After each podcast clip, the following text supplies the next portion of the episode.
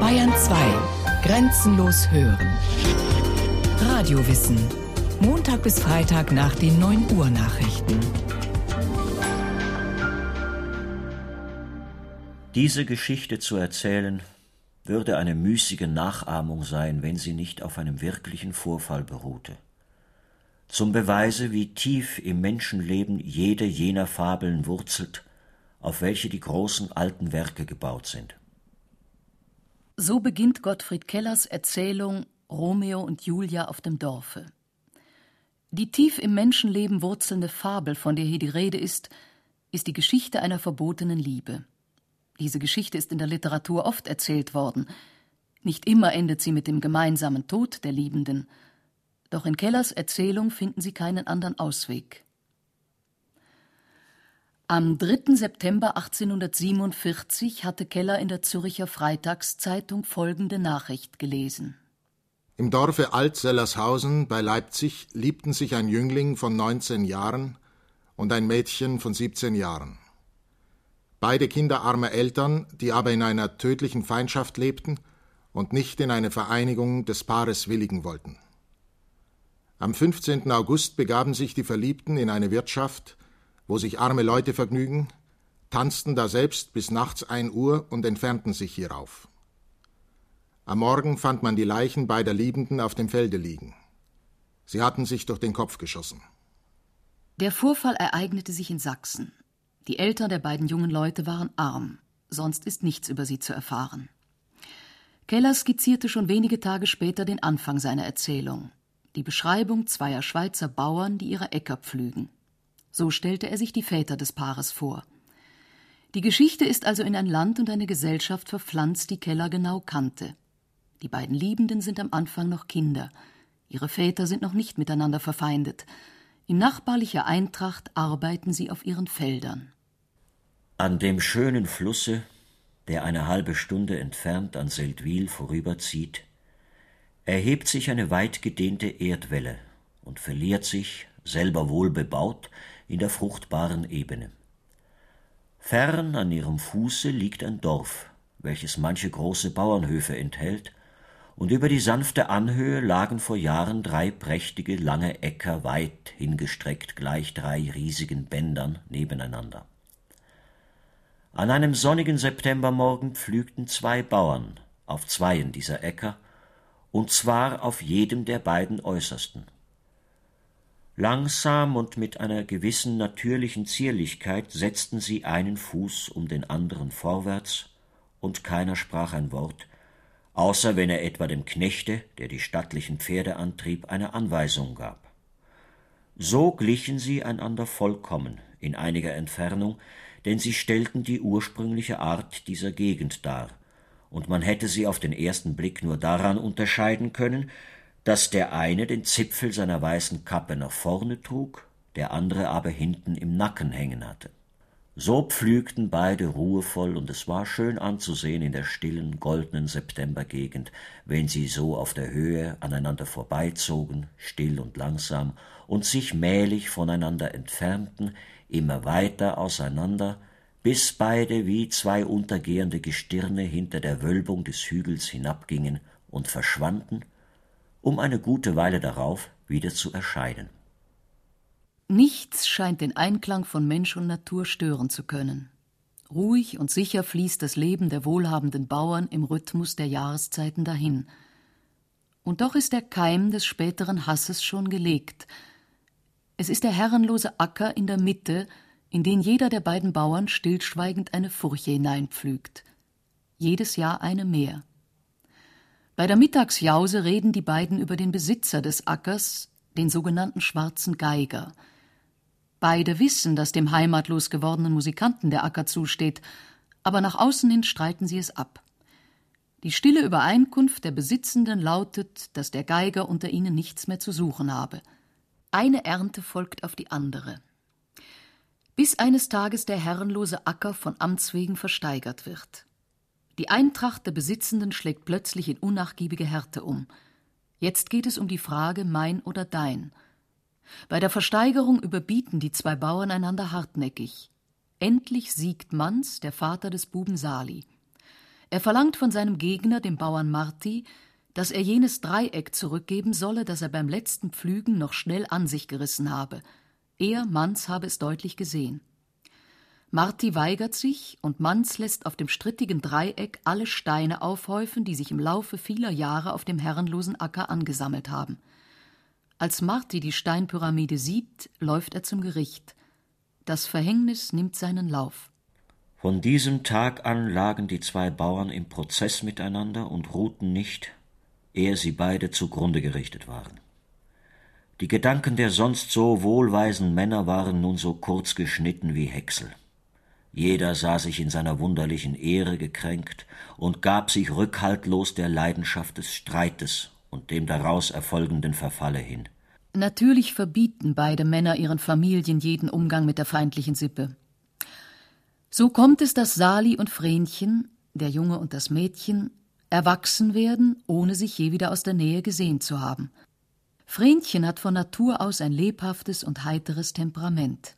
Feurige Lebenslust und Fröhlichkeit zitterte in jeder Fiber dieses Wesens. Es lachte und war aufgelegt zu Scherz und Spiel, wenn das Wetter nur im mindesten lieblich war. Das heißt, wenn es nicht zu sehr gequält wurde und nicht zu viel Sorgen ausstand. Diese plagten es aber häufig genug, denn nicht nur hatte es den Kummer und das wachsende Elend des Hauses mitzutragen, sondern es musste noch sich selber in Acht nehmen und mochte sich gern halbwegs ordentlich und reinlich kleiden, ohne dass der Vater ihm die geringsten Mittel dazu geben wollte. Überdies hatte es schon bei erwachendem Verstande das Leiden und den Tod seiner Mutter gesehen, und dies Andenken war ein weiterer Zügel, der seinem lustigen und feurigen Wesen angelegt war. Sali ist ein bedächtiger junger Mann und wäre wohl unter besseren Umständen ein guter Bauer geworden. Er war ziemlich genauso wie sein Vater in diesem Alter gewesen war, und dieses flößte demselben eine unwillkürliche Achtung vor dem Sohne ein, in welchem er mit verwirrtem Gewissen und gepeinigter Erinnerung seine eigene Jugend achtete. Trotz dieser Freiheit, welche Sali genoss, ward er seines Lebens doch nicht froh und fühlte wohl, wie er nichts Rechtes vor sich hatte und ebenso wenig etwas Rechtes lernte, da von einem zusammenhängenden und vernunftgemäßen Arbeiten in Manzens Hause längst nicht mehr die Rede war. Sein bester Trost war daher, stolz auf seine Unabhängigkeit und einstweilige Unbescholtenheit zu sein, und in diesem Stolze ließ er die Tage trotzig verstreichen und wandte die Augen von der Zukunft ab. Beide Familien sind verarmt. Um etwas Essbares herbeizuschaffen, verlegen sich die Väter auf den Fischfang. So kommt es, dass sie eines Abends, begleitet von ihren Kindern, am Flussufer aufeinandertreffen. Zwölf Jahre sind seit der Versteigerung des herrenlosen Ackers vergangen. Zwölf Jahre, in denen beide ihre Existenz zugrunde gerichtet haben. Zwölf Jahre auch, in denen Sali und Vrenchen einander nicht mehr gesehen haben.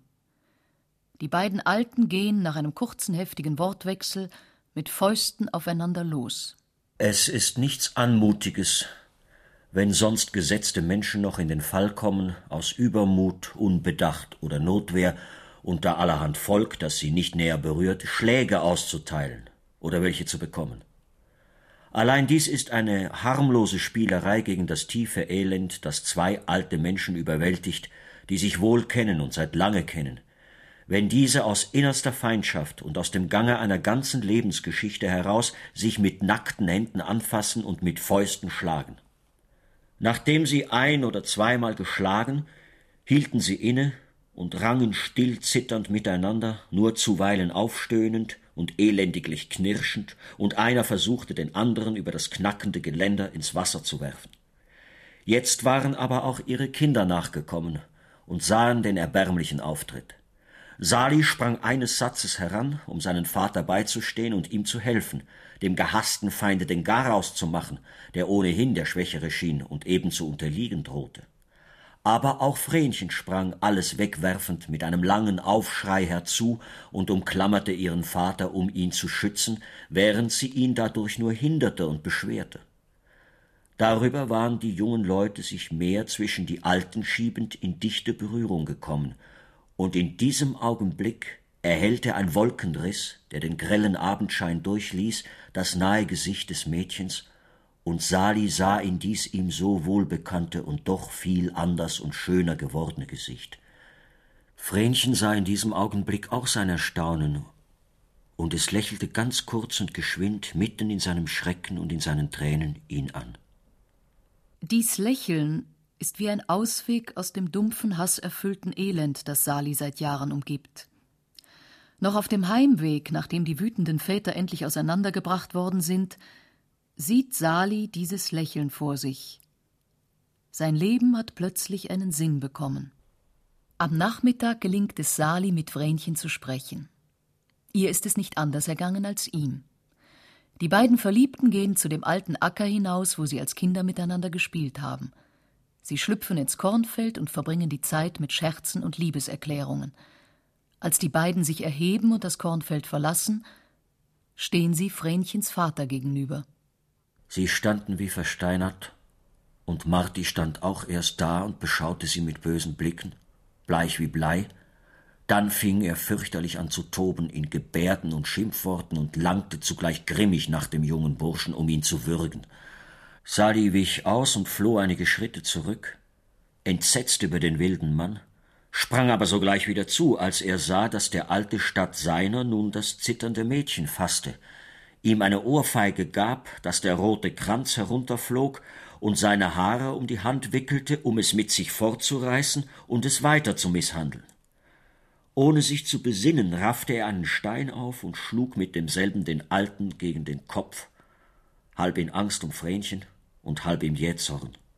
Marti taumelte erst ein wenig, sank dann bewusstlos auf den Steinhaufen nieder und zog das erbärmlich aufschreiende Vrenchen mit. Zwar stirbt der Vater nicht an dieser Verletzung, doch als er nach Wochen der Bewusstlosigkeit wieder zu sprechen beginnt, zeigt sich, dass er blödsinnig geworden ist. Sein Hof wird verpfändet und er selbst in einem Heim untergebracht. Vrenchen muss das Haus verlassen. Die beiden Liebenden sind ratlos. Also übermorgen musst du hier weg? sagte Sali. Was soll denn um Himmels willen werden? Das weiß ich nicht, sagte Vrenchen. Ich werde dienen müssen und in die Welt hinaus. Ich werde es aber nicht aushalten ohne dich, und doch kann ich dich nie bekommen, auch wenn alles andere nicht wäre, bloß weil du meinen Vater geschlagen und um den Verstand gebracht hast. Dies würde immer ein schlechter Grundstein unserer Ehe sein und wir beide nie sorglos werden. Nie. Sali seufzte und sagte, ich wollte auch schon hundertmal Soldat werden oder mich in einer fremden Gegend als Knecht verdingen, aber ich kann noch nicht fortgehen, solange du hier bist, und hernach wird es mich aufreiben. Ich glaube, das Elend macht meine Liebe zu dir stärker und schmerzhafter, so dass es um Leben und Tod geht. Ich habe von dergleichen keine Ahnung gehabt. Vrenchen sah ihn liebevoll lächelnd an. Sie lehnten sich an die Wand zurück und sprachen nichts mehr sondern gaben sich schweigend der glückseligen Empfindung hin, die sich über allem Gram erhob, dass sie sich im größten Ernste gut wären und geliebt wüssten. Vrenchen möchte vor dem Abschied mit Sali wenigstens einmal feiern, tanzen und lustig sein. Was für die anderen Spaziergänger an diesem Sonntag kleine und immer wiederkehrende Freuden sind, ein Essen im Gasthaus, ein Besuch der Kirchweih, für Sali und Vrenchen ist es das erste und letzte Mal. Sali kaufte ein großes Haus von Lebkuchen, das mit Zuckerguss freundlich geweißt war, mit einem grünen Dach, auf welchem weiße Tauben saßen, und aus dessen Schornstein ein Amörchen guckte als Kaminfeger. Leutchen mit winzig kleinen roten Mündchen, die sich recht eigentlich küssten, da der flüchtige, praktische Maler mit einem Kleckschen gleich zwei München gemacht, die so ineinander verflossen. Auf der rosenroten Haustür aber waren diese Verse zu lesen. Tritt in mein Haus, o Liebste, doch seid ihr unverhehlt, drin wird allein nach Küssen gerechnet und gezählt. Die Liebste sprach, o Liebster, mich schrecket nichts zurück, hab alles wohl erwogen, in dir nur lebt mein Glück. Sie lasen eifrig die Sprüche, und nie ist etwas Gereimtes und Gedrucktes schöner befunden und tiefer empfunden worden als diese Pfefferkuchensprüche. Sie hielten, was sie lasen, in besonderer Absicht auf sich gemacht, so gut schien es ihnen zu passen. Als Vrenchen auf einem vergoldeten Herzen, das wie eine Lyra mit Saiten bespannt war, las Mein Herz ist wie ein Zitterspiel, rührt man es viel, so tönt es viel, ward ihm so musikalisch zumut, dass es glaubte, sein eigenes Herz klingen zu hören. Der Wunsch der beiden Liebenden nach der Geborgenheit im eigenen Haus ist unerfüllbar. Gerade darum ist das Pfefferkuchenhaus für sie von tieferer Bedeutung. Sie sind so versunken in die Lebkuchensprüche, dass sie nicht bemerken, wie sich ein Kreis von tuschelnden Dorfleuten um sie bildet. Als sie schließlich aufschauen, sehen sie nur stumm gaffende Gesichter um sich. Sali und Vrenchen wird es bange. Sie gehören nicht mehr zu diesen Leuten, die in wohlgeordneten Verhältnissen leben. Sie wagen es nicht, unter ihnen im Wirtshaus zu tanzen. Es bleibt ihnen nichts anderes übrig, als in einem halb verfallenen Haus am Dorfrand Zuflucht zu suchen, das man Paradiesgärtlein nennt. Hier feiern die Habenichtse, die Tagelöhner und Kesselflicker, aber auch das fahrende Volk und mancherlei Gesindel. Zum Tanz spielt der schwarze Geiger auf. Sie tanzten, bis es dunkelte und der größte Teil der Gäste sich schwankend und johlend nach allen Seiten entfernte. Sali umarmte und drückte das Mädchen heftig an sich und bedeckte es mit Küssen. Seine verwirrten Gedanken rangen nach einem Ausweg, aber er sah keinen. Wenn auch das Elend und die Hoffnungslosigkeit seiner Herkunft zu überwinden gewesen wären, so war seine Jugend und unerfahrene Leidenschaft nicht beschaffen, sich eine lange Zeit der Prüfung und Entsagung vorzunehmen und zu überstehen. Und dann wäre erst noch Vrenchens Vater da gewesen, welchen er zeitlebens elend gemacht. Das Gefühl, in der bürgerlichen Welt nur in einer ganz ehrlichen und gewissensfreien Ehe leben zu können, war in ihm ebenso lebendig wie in Vrenchen. Sie mochten gern fröhlich und glücklich sein, aber nur auf einem guten Grund und Boden, und dieser schien ihnen unerreichbar. Auch zu der bunt gewürfelten Schar von Habenichtsen und Außenseitern können Sali und Vrenchen nicht gehören. Sie gehören eigentlich nirgendwohin. Als die Mitternacht vorüber ist, sind die beiden miteinander allein. Komm, sagte Sali und zog es fort. Aber sie gingen nur einige Schritte und standen wieder still, um sich bequemer zu umschlingen und zu herzen. Die Stille der Welt sang und musizierte ihnen durch die Seelen, man hörte nur den Fluss unten sacht und lieblich rauschen im langsamen Ziehen. Salis Herz klopfte bald wie mit Hämmern, bald stand es still. Er atmete schwer und sagte leise Es gibt eins für uns, Vrenchen. Wir halten Hochzeit zu dieser Stunde und gehen dann aus der Welt. Dort ist das tiefe Wasser. Dort scheidet uns niemand mehr und wir sind zusammen gewesen. Ob kurz oder lang, das kann uns dann gleich sein. Vrenchen sagte sogleich, Sali, was du da sagst, habe ich schon lang bei mir gedacht und ausgemacht. Nämlich, dass wir sterben könnten und damit alles vorbei wäre. So schwör mir, dass du es mit mir tun willst. Aller Sorgen ledig gingen sie am Ufer hinunter und überholten die eilenden Wasser, so hastig suchten sie jetzt eine Stätte, um sich niederzulassen denn ihre Leidenschaft sah jetzt nur den Rausch der Seligkeit, der in ihrer Vereinigung lag, und der ganze Wert und Inhalt des übrigen Lebens drängte sich in diesem zusammen. Halt, rief Sali, hier ist dein Brautbett. Sie waren an einen Fahrweg gekommen, der vom Dorfe her an einen Fluss führte, und hier war eine Landungsstelle, wo ein großes Schiff hoch mit Heu beladen angebunden lag. In wilder Laune begann er unverweilt die starken Seile loszubinden. Vrenchen fiel ihm lachend in den Arm und rief, was willst du tun? Wollen wir den Bauern ihr Heuschiff stehlen? Zu guter Letzt? Das soll die Aussteuer sein, die sie uns geben, eine schwimmende Bettstelle und ein Bett, wie noch keine Braut gehabt. Sie werden überdies ihr Eigentum unten wiederfinden, wo es ja doch hin soll, und werden nicht wissen, was damit geschehen ist. Sie, schon schwankt es und will hinaus. Das Schiff lag einige Schritte vom Ufer entfernt im tiefen Wasser. Sali hob Vrenchen mit seinen Armen hoch empor und schritt durch das Wasser gegen das Schiff. Er hob seine Last in das Schiff und schwang sich nach, und als sie oben saßen, trieb das Schiff allmählich in die Mitte des Stromes hinaus und schwamm dann, sich langsam drehend, zu Tal. Der Fluss zog bald durch hohe dunkle Wälder, die ihn überschatteten, bald durch offenes Land, bald an stillen Dörfern vorbei, bald an einzelnen Hütten. Hier geriet er in eine Stille, dass er einem ruhigen See glich und das Schiff beinahe stillhielt. Dort strömte er um Felsen und ließ die schlafenden Ufer schnell hinter sich.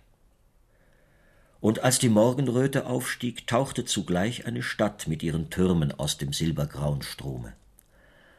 Der untergehende Mond, rot wie Gold, legte eine glänzende Bahn den Strom hinauf, und auf dieser kam das Schiff langsam überquer gefahren. Als es sich der Stadt näherte, glitten im Froste des Herbstmorgens zwei bleiche Gestalten, die sich fest umwanden, von der dunklen Masse herunter in die kalten Fluten. Das Schiff legte sich eine Weile nachher unbeschädigt an eine Brücke und blieb da stehen. Als man später unterhalb der Stadt die Leichen fand und ihre Herkunft ausgemittelt hatte, war in den Zeitungen zu lesen, zwei junge Leute, die Kinder zweier blutarmen zugrunde gegangenen Familien, welche in unversöhnlicher Feindschaft lebten, hätten im Wasser den Tod gesucht, nachdem sie einen ganzen Nachmittag herzlich miteinander getanzt und sich belustigt auf einer Kirchweih. Es sei dies Ereignis vermutlich in Verbindung zu bringen mit einem Heuschiff aus jener Gegend, welches ohne Schiffleute in der Stadt gelandet sei, und man nehme an, die jungen Leute haben das Schiff entwendet, um darauf ihre verzweifelte und gottverlassene Hochzeit zu halten.